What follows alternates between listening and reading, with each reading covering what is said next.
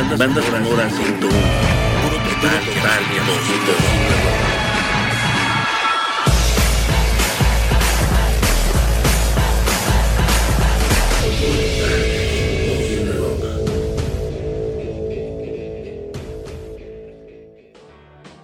La juventud de los años 50 del siglo pasado necesitaba un personaje que le diera identidad.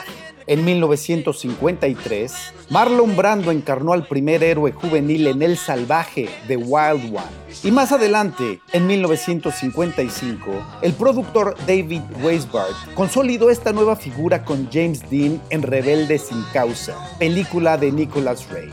James Dean falleció a los 24 años en un accidente automovilístico, un mes antes del estreno de la cinta. Sin embargo, con su muerte nació un mito, el del héroe rebelde de corta vida mismo que se instaló de inmediato en el imaginario juvenil de los años 50. El productor Weisbart no tardó en encontrar al sustituto perfecto de Dean, Elvis Presley, el número uno de la escena rock and rollera de los años 50.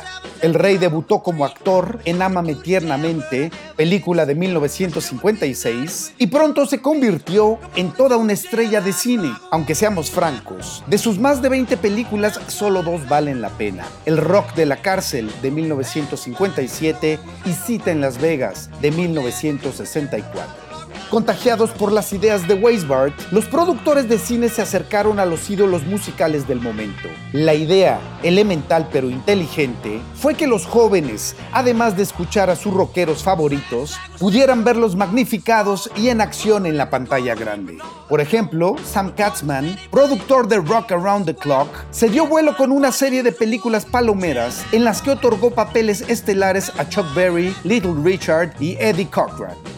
En cuestión de pocos años, las industrias del cine y la música se fusionaron en un binomio explosivo, el del cine y el rock, para satisfacer las demandas de un nuevo sector con poder adquisitivo, la juventud.